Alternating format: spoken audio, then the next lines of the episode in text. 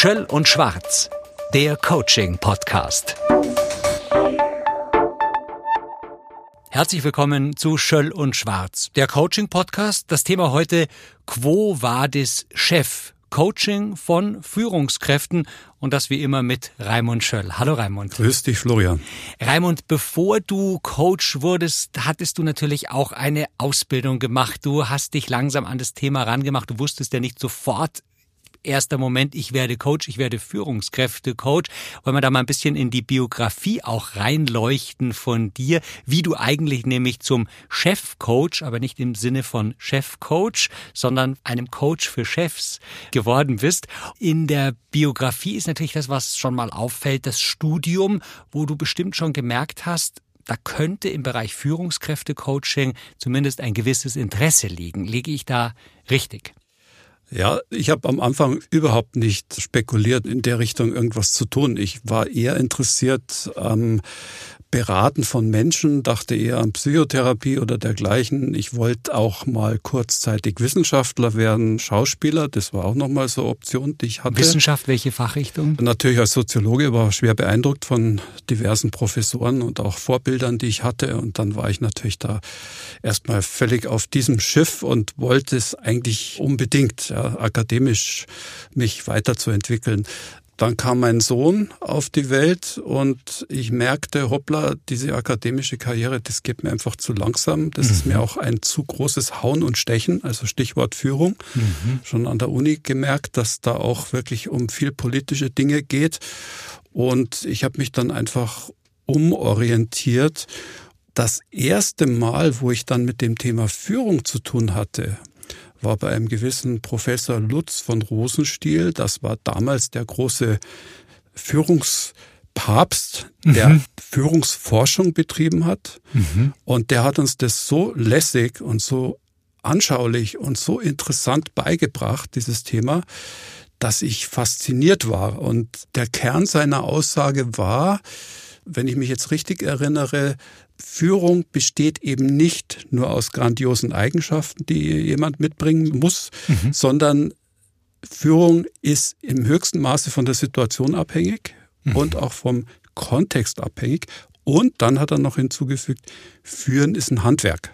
Das ist mir noch so in lebendiger Erinnerung und da kann ich mir erinnern, bin ich das erste Mal hellhörig geworden, weil ich als Soziologe natürlich mich für Menschen interessiert habe und da war dann so ein Fokus da. Und für Menschen sich interessieren und der Menschenschlag Führungskräfte ist ja ein ganz eigener.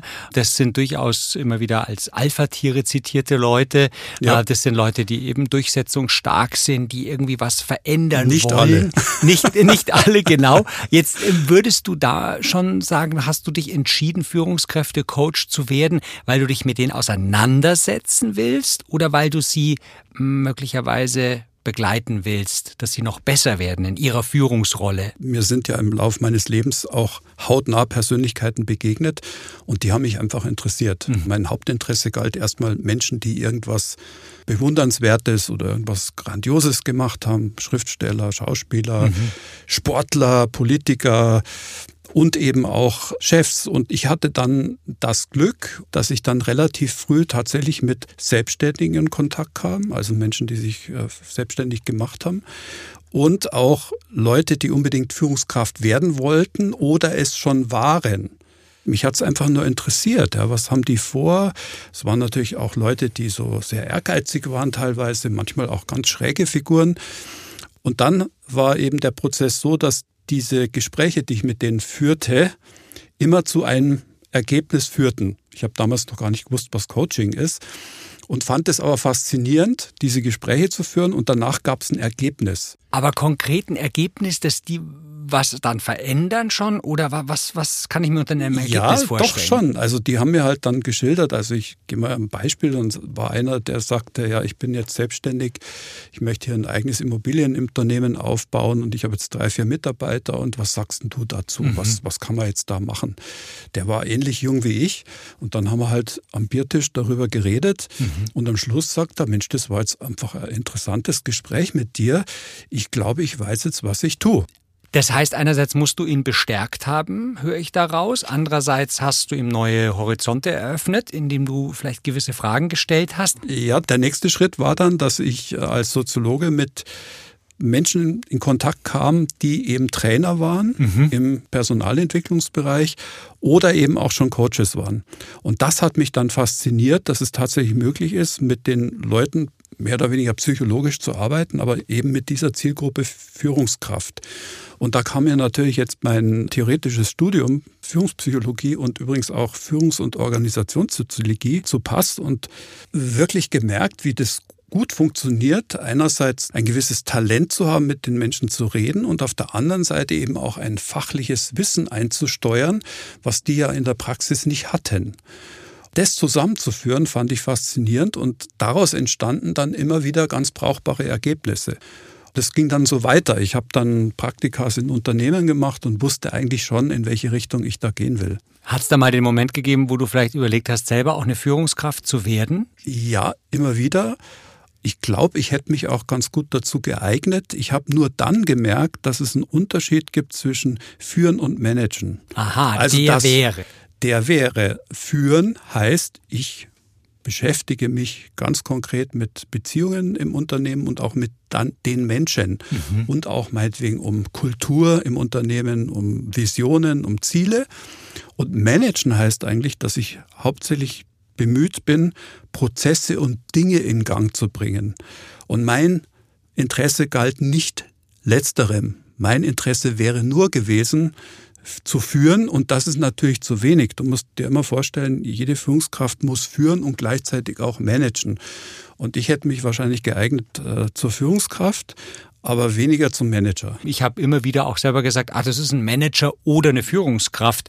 Ähm, überhaupt keinen großen Unterschied gemacht. Der Manager klingt vielleicht ein bisschen cooler und es gibt auch das Manager-Magazin und ja, jetzt nicht und der Management-Coach, das klingt auch sehr lässig. Genau. Äh, ne? Aber ähm, ganz klar, jetzt ist es mir logischer geworden, Beeinflussung von Menschen und deren Interaktionen. Das ist das Thema. Führen. Das ist das, was mich interessiert hat. Und das ist auch das, was ich bei dem guten Lutz von Rosenstiel im Fokus hatte oder was der uns gelehrt hat, war Führung mhm. und nicht Management. Mhm. Und das ist ein wirklich großer Unterschied. Jetzt kommen aber diese Leute ja zu dir mittlerweile eben ins Coaching. Mhm. Und was sind denn das für typische Themen, warum diese, nennen wir sie jetzt ab jetzt Führungskräfte und nicht ja, Manager, ja. zu dir ins Coaching kommen? Ich würde mal eine kleine Phänomenologie aufmachen, was Menschen bewegt, zu mir in ein Coaching zu kommen. Mhm. Was sind da die Hintergründe? Ich schilder mal meine Beobachtungen. Der erste Punkt ist, die haben unglaublich viel Redebedarf. Das fiel mir übrigens schon damals im Biergarten auf, als ich mich, als ich die, in den Dialog äh, verwickelt habe, war ich immer fasziniert, dass ich wenig reden musste. Die haben mir eigentlich frei Haus immer alles erzählt. Also gibt unheimlich viel Redebedarf. Dann auch eine Beobachtung, dass Führungskräfte häufig zwischen Autoritarismus, also autoritärem Verhalten und Menschenliebe hin und her switchen. Auf der einen Seite haben sie jetzt schon das Selbstbild, ich muss mich um die Leute kümmern und wenn es dann aber nicht funktioniert, wird es dann häufig plötzlich autoritär. Mhm. Also diese Spannbreite, die findest du manchmal in verschiedenen Personen vereint, aber manchmal auch in einer. Zwischenfrage, ist es kontrolliert oder leiden die teilweise darunter, dass sie eben da zwischen Autoritarismus und Menschenliebe springen? Ja, Führungskräfte leiden prinzipiell erst einmal darunter, wenn die Dinge nicht funktionieren. Also ja, das ist okay. der Hauptpunkt, den jeder äh, mitbringt und sagt, es funktioniert einfach nicht mehr. Die wenigsten Führungskräfte, das werden in letzter Zeit immer mehr, kommen einfach mal frei Haus in der Coaching, sondern die meisten kommen, weil sie das Gefühl haben, es funktioniert nicht mehr, ich funktioniere nicht mehr, die Mitarbeiter funktionieren nicht mehr.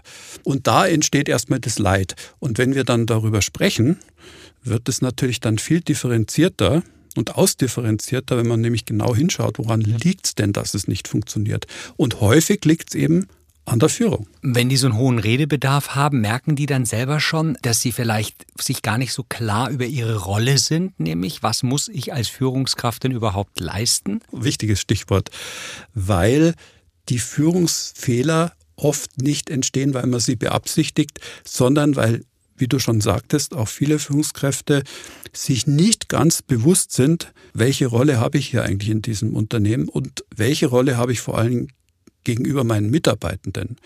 Ein ganz wichtiger Punkt, dieses mangelnde Rollenbewusstsein, vielleicht sich nur zu verkürzen auf die Managementrolle, die erzeugt häufig Probleme kann mir das irre therapeutisch, sage ich jetzt mal in Anführungszeichen, vorstellen, wenn man eben tatsächlich erstmal frei raus, frei Schnauze reden kann, weil sich da ja Themengebiete, die ich mhm. im Alltag nämlich, wenn ich konkret was lösen muss, ich muss hier konkret äh, ein Problem ja. beheben, natürlich nie habe. Der Luxus im Coaching ist, dass ich frei reden kann. Ab wann sortierst du denn da? Ab wann greifst du denn da einzelne Punkte raus, um sie in die richtige Richtung zu führen? Also ich versuche das immer möglichst am Anfang. Was ich gerne mache, ist eine sogenannte Systemanalyse. Also wenn ich mit einem Vorgesetzten zu tun habe, der wirklich sehr komplex führen muss, also jemand, der auf der oberen Etage unterwegs mhm. ist, von denen ich ja schon viel hatte, die haben meistens so eine hohe Komplexität, dass das Gegenüber erstmal hilfreich ist, wenn diese Komplexität gebändigt wird, also eine Ordnungsfunktion im Coaching, also die Themen ordnen, die Themen herausarbeiten, was sind jetzt eigentlich die wesentlichen Themen, das Wesentliche und das Eigentliche herausarbeiten. Mhm. Das ist am Anfang erstmal das Wichtigste und das hilft diesen Menschen. Ich persönlich habe da ein großes Verständnis dafür, weil die ja oft in so viel Feldern, auf so vielen Ebenen unterwegs sind, dass es in der Tat schwerfällt, wenn man auch keine Zeit hat, sich da zu ordnen. Also insofern werde ich immer versuchen, am Anfang äh, viel zu ordnen und Themen zu fokussieren. Mhm. Also der Redebedarf ist das eine, die Öffnung auch dieser ja doch meistens Alpha-Tiere, die vielleicht gar keine Schwächen sich eingestehen wollen. Lässt du das dann so weit zu oder motivierst du auch über Schwachpunkte zu sprechen oder kommt das automatisch? Das ist das Geschäft zwischen zwei ich sage jetzt mal, gleichberechtigten Partnern. Ich bin der Coach, da ist die Führungskraft. Und inwiefern sich die Führungskraft, das sind ja jetzt nicht nur Männer, sondern es sind ja auch viele Frauen inzwischen, inwiefern sich diese Menschen dann mir gegenüber öffnen, liegt sehr stark an diesem Coaching-Prozess und ist auch davon abhängig, ob diese Person überhaupt Lust hat, sich mit sich auch zu beschäftigen. Also das Öffnen ist nicht per se mein Ziel, sondern das Öffnen entsteht. Und ich darf vielleicht auch verraten, dass sich mir gegenüber die Menschen schon meistens öffnen, weil mhm. sie merken, sie haben jetzt einen angstfreien Raum, sie haben auch einen unkontrollierten Raum, sie haben auch jemanden äh, als Gegenüber, der sie nicht gleich bewertet oder in irgendeine Ecke stellt. Führen macht ja auch bekanntlich sehr einsam. Mhm. Und in dem Sinne nutzen natürlich viele Führungskräfte das Coaching, um sich, wie du sagst, zu öffnen. Finde ich ein ganz schönes Bild, diesen angstfreien Raum, diesen unkontrollierten Raum, der natürlich völlig anders ist als in der Firma, ganz anders. wo man eben funktionieren muss, wo etwas erwartet wird von einem. So ist es. Und das ist im Coaching, oder das ist eigentlich nur die Motivation auch, sich mit Coaching zu beschäftigen, Jetzt hast du diesen Ansatz mal dargestellt, wie du da arbeitest. Wollen wir noch ein bisschen konkreter in Richtung vielleicht ein paar Beispielen mhm. gehen, weil es sind natürlich zig mhm. Beispiele, die du dir im Laufe deiner beruflichen Karriere zu Gemüte geführt ja. hast. Kann man das an konkreten Beispielen festmachen? Also gibt es den Fall, den du hier mal kundtun willst? Ich habe mir vor unserem Gespräch einfach mal die letzten Jahre Revue passieren lassen in meinem Kopf. Und mir sind ganz viele Kollegen und Kolleginnen beziehungsweise Chefs mhm. eingefallen, mhm. die schon bei mir waren und mit denen ich gearbeitet habe. Ich könnte mir vorstellen, dass ich mal so drei Beispiele nenne und dir mal anbiete als Überschrift. Gerne. Ein Fall war der gnadenlose Wettstreit. Das war eine Führungskraft, die so um die 40 war damals. Ich war damals ungefähr genauso alt mhm. als Coach. Und der hat sich ganz stark gerieben an einem Konkurrenten im Unternehmen, der gleichzeitig eins überstellt war, Aha. respektive er war der CEO, derjenige, an dem er sich gerieben hat. Und der war ständig in einem Zwiespalt, weil er einerseits diesen Menschen sehr bewundert hat, auf der anderen Seite hat ihm der Mensch aber das Leben auch schwer gemacht.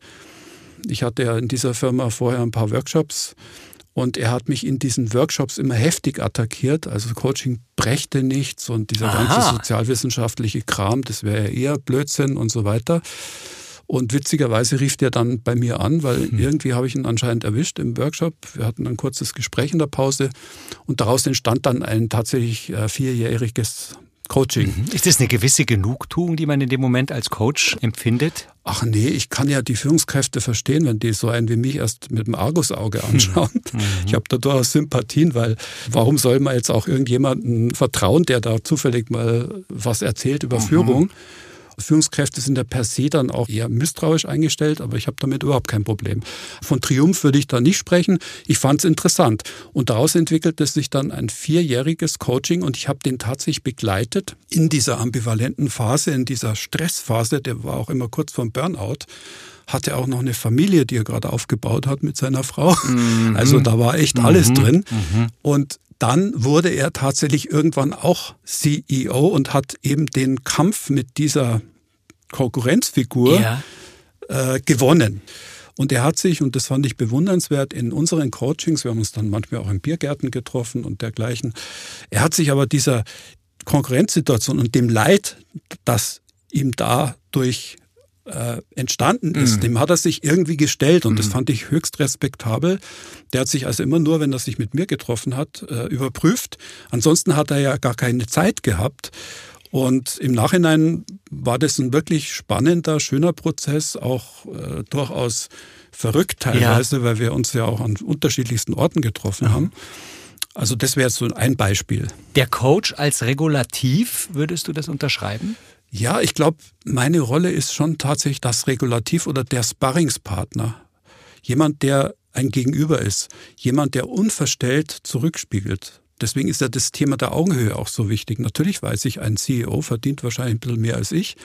Natürlich hat der Macht über Menschen, ich habe keine. Und trotzdem brauchen wir die Augenhöhe mhm, miteinander. Mhm. Und ich glaube, das ist der Profit gewesen, dass ich auf der einen Seite sein, sein Seelenleben verstand, also seine Not, und auf der anderen Seite ihn aber auch unterstützt habe, aus seiner Not rauszukommen und tatsächlich ein Ziel zu realisieren, das ihm irgendwie wichtig erschien. Und das Ziel war der Aufstieg. Und wir haben es dann gemeinsam, beziehungsweise mit meiner bescheidenen Hilfe, die ihm gut getan hat, hat es dann auch geschafft. Wir hatten gerade bei dem Fall auch, oder du hattest auch kurz die Familie erwähnt. Das haben wir jetzt in mhm. dieser Ausgabe noch gar nicht besprochen. Natürlich spielt das immer auch mit ja. rein. Wir können ja nicht nur in der Person des Führungskraft oder der Führungskraft bleiben. Mhm. Aber es gibt die Kombination vielleicht, Stichwort Familienunternehmen. Da könnte ich mir vorstellen, ist einerseits das Thema Führen, Managen, ja. natürlich ein Thema, aber emotional mit Bindungen an eine Familie, mit Erwartungshaltungen. Hast du da Erfahrungen? Erfahrungen? Also wir haben jetzt von diesem Menschen gesprochen, der war ja eher als klassischer Manager unterwegs, wurde dann zwar CEO, aber er war eigentlich vom Habitus eher ein klassischer Manager. Der andere also Typus. Angestellter Manager. Angestellter, ja. Hoch dotiert natürlich. Mhm, der andere Typus ist der Unternehmer. Mhm. Der natürlich aus ganz anderem Holz geschnitzt ist. Der hat ja sein Unternehmen schon geerbt vom Vater oder vom Großvater und da hast du dann eine ganz andere Dynamik, mhm. so wie du sagst. Da hast du auch noch die ganze Familiendynamik dabei, häufig dann die Söhne, die dazukommen. Und ich erinnere mich an einen Fall, wo ein Unternehmer inzwischen schon 65 war und eigentlich reif war, das Unternehmen zu übergeben an einen Filius. Aber er sah den Filius noch nicht als geeignet an. Ohne da jetzt wieder gereift. ins Detail zu gehen. Mhm. Der hatte noch dazu die Vorstellung von sich selber, dass er sowas wie die Seele des Unternehmens war. Also, wenn er seinem der Sohn... Vater. Der Vater. Wenn er seinem Sohn das Unternehmen gegeben hätte, wäre das in seiner Logik dem gleichgekommen, dass er seine Seele verkauft hätte oder seine Seele aufgegeben hätte. Also so so massiv verankert war er im Unternehmen und das hatte natürlich eine ganz, ganz äh, komische Situation erzeugt, weil einerseits war klar, er muss das Unternehmen übergeben, auf der anderen Seite hatte er den Glaubenssatz, ohne mich geht das gar nicht, weil sonst geht die Seele des Unternehmens verloren. Mhm. Und du hattest den Vater als Coachie? Äh, ich hatte in dem Fall dann sogar beide. Ah, zusammen ja. oder getrennt? Sehr spannender und Prozess. und beide wussten auch voneinander. Beide also wussten also das. Ich hatte ja einen ganz konkreten Auftrag. Das war wirklich ein ganz, ganz spannender Prozess, wo dann, wo du natürlich als Coach schon auch ein bisschen die Psychodynamik kennen musst von Menschen und dich mit der Psychodynamik von Menschen beschäftigen musst. Auf der anderen Seite aber auch mit der ganzen äh, Dynamik äh, eines Familienunternehmens. Mhm deswegen ja auch mein systemischer Hintergrund, der hat mir natürlich da sehr geholfen zu verstehen, welche Dynamiken walten überhaupt in einem Familienunternehmen. Es sitzt ja in einem Familienunternehmen immer das Unternehmen mit am Tisch. Ja, so muss man sich das vorstellen. Und insofern war das auch schon ein ziemlich interessanter Coaching-Fall. Und die Seele wurde gewahrt? Ja, was, was interessant war in, an dem Fall, es hat lange, lange gedauert, bis der Vater dann bereit war, einen Teil des Unternehmens an den Sohn weiterzugeben. Und ähm, irgendwann war es dann auch so, dass er sich entschied, jetzt nicht mehr mit Coaching weiterzumachen. Die Gründe will ich nicht genau aufführen, aber der Teilerfolg dieses Coachings war in der Tat, dass ein Teil des Unternehmens übergeben werden konnte durch die Arbeit, die wir da miteinander geleistet haben. Mhm. Wir sind mittendrin über das Thema Coaching von Führungskräften zu sprechen. Quo vadis Chef? Und der Chef von morgen ist sozusagen die aufstrebende Führungskraft von heute. Was haben denn die Firmen grundsätzlich von Coaching? Da wird ja schon seit 30 Jahren fast debattiert, ja, was hat jetzt Coaching für einen Sinn? Es gibt ja auch immer ganz, ganz böse Kommentare zu uns Coaches. Wir wären also die Steigbügelhalter eines Anpassungsprozesses, ja, so mhm. das sagen manche Leute von der Ferne, die das noch nie von der Nähe erlebt haben.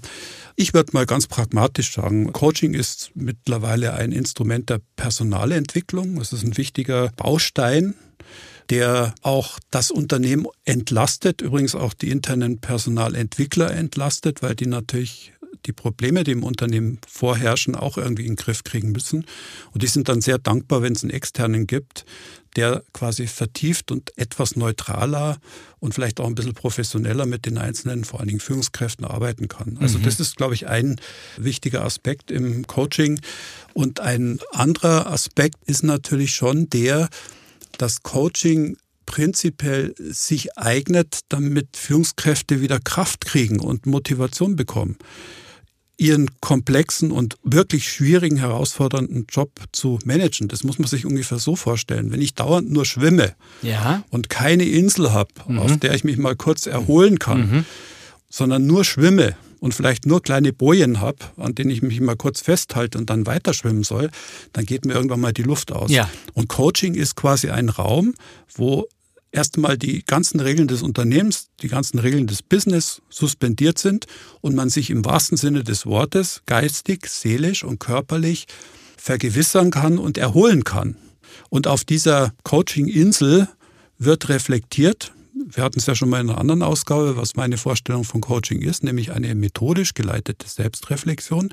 In diesem Coaching wird dann reflektiert und dann kann ich wieder mit einer höheren Motivation, mit mehr Kraft mhm. wieder ins Wasser steigen und weiter schwimmen. Das heißt, ich sehe diese Insel wirklich als äh, Aufladestation, ja. auch möglicherweise als Sondierungsstation. Mhm. Ein paar Sachen könnte ich auf dieser Insel lassen, ja. zurücklassen. Genau. Eigenschaften zum Beispiel oder mhm. Führungsstile und ja. ähm, gehe dann neu und frisch motiviert auf die nächste Etappe. Ganz genau. Ich gehe zum Beispiel ganz konkret. Ein Teil von Coaching ist immer, ich bespreche die Probleme, die ich beim Führen von Mitarbeitern habe. Wir nehmen dann einen ganz konkreten Führungsfall, besprechen den. Und wir besprechen den so, dass der Vorgesetzte dann sagt, Mensch, irre, jetzt habe ich ja wieder fünf neue Handlungsoptionen, wie ich mich verhalten könnte, wie ich es machen könnte. Ich habe den Mitarbeiter besser verstanden, ich habe die Situation besser verstanden. Und was bei mir natürlich auch eine Rolle spielt, ich habe jetzt einen reifen Standpunkt entwickelt, einen auch ethisch vertretbaren Standpunkt entwickelt, wie ich mit zum Beispiel diesem schwierigen Mitarbeiter umgehe. In der heutigen Zeit hat Coaching auch eine ethische Funktion, die ich für wichtig halte. Also es geht nicht nur um höher, schneller, weiter, sondern es geht auch darum, dass ich mich überprüfe, werde ich der Situation, dem Mitarbeiter, mir selbst und der Firma gerecht. Mhm. Ist das nicht ein sehr hehres Ziel? Ist da die Bereitschaft da? Eben auch diese ethische Komponente? Ich glaube schon, dass es die Aufgabe von mir ist, zumindest ich nehme mir die Aufgabe, dass ich auch die ethische Dimension, ist das jetzt sinnvoll? Ist das jetzt vertretbar, mhm. eine Rolle spielt. Mhm. Und ich traue mich das dann schon. Also wenn ich das Gefühl habe, da trifft jemand jetzt eine Entscheidung im Coaching, die aus meiner Sicht sich völlig amoralisch anfühlt, dann speise ich das schon ein. Also als Coach traue ich mich dann schon zu sagen. Stichwort willfähriges Anpassungsinstrument. Als solches verstehe ich mich eben nicht. Es muss schon eine Überprüfung geben.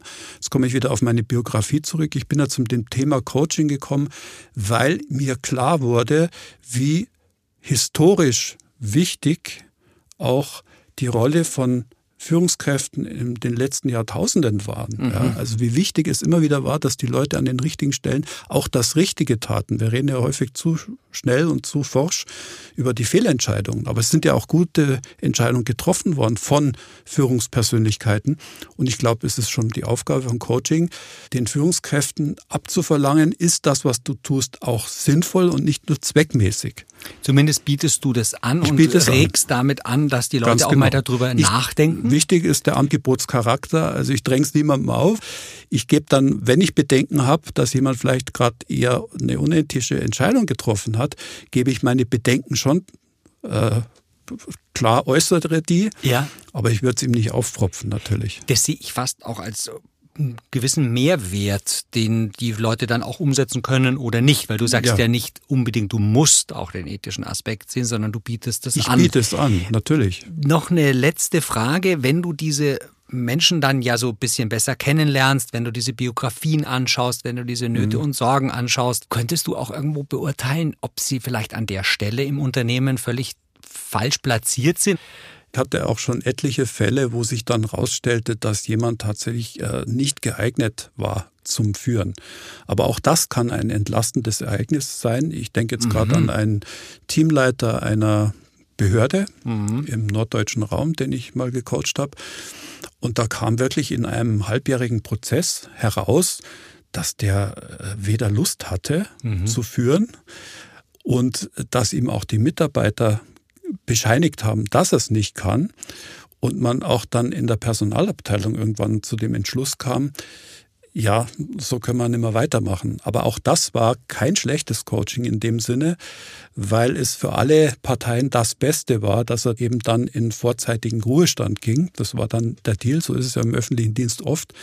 Man kann ja den Leuten nicht einfach so kündigen wie in der freien Wirtschaft, mhm. sondern man hat ihn dann vorzeitig berentet und er war im Grunde hochzufrieden damit und auch die Mitarbeiter waren entlastet. Also auch das kann oft rauskommen, Mensch, ich bin nicht geeignet für diesen Führungsjob, ich will den nicht. Mhm. Und das ist natürlich wahrscheinlich in einem Coaching-Gespräch besser dann zu verstehen und auch zu akzeptieren, weil das ist ja möglicherweise auch ein, ein, gewisser Rückschritt, den man macht oder eine gewisse Enttäuschung, die man dabei erfährt. Zumindest in unserem Kulturkreis wird es dann so gerahmt. Ja, es wäre ein Rückschritt. Ich könnte mir auch vorstellen, es anders zu rahmen, nämlich zu sagen, okay, ich habe eine wichtige Lernerfahrung in meinem Leben gemacht.